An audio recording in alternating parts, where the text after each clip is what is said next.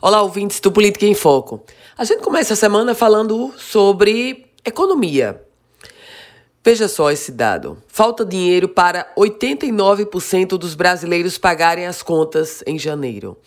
A gente sabe que o mês de janeiro se coloca como um mês longo, tantos, tantas são as contas que estão postas para pagamento. Pois bem, passada a euforia das compras de Natal, comemorações de Réveillon, e eis que chega um levantamento da Confederação Nacional de Dirigentes Logistas e do Serviço de Proteção ao Crédito, chamado SPC Brasil.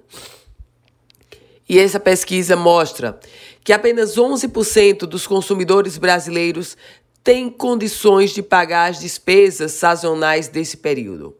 E despesa sazonal, nada mais, nada menos do que o IPTU, o Imposto Predial e Territorial Urbano, o IPVA, o Imposto sobre Propriedade de Veículos Automotores, e tem mais.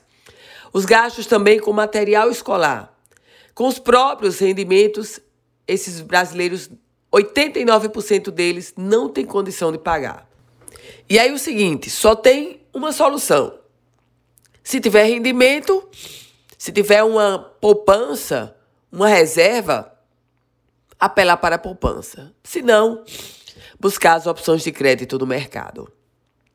A pesquisa mostra ainda que 22% dos entrevistados não fizeram qualquer planejamento para esses compromissos de 2020.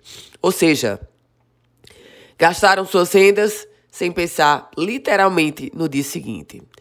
De acordo com o levantamento, para este ano de 2020, a maior parte dos brasileiros, 26%, teve de economizar nas festas e nas compras de Natal para conseguir pagar as despesas de início de ano.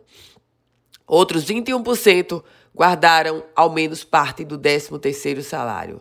Mas mesmo com esses dados, mesmo com esse guardar uma parte, repito, 89% não tem condição de pagar as contas de janeiro. Eu volto com outras informações aqui no Política em Foco com Ana Ruth Dantas.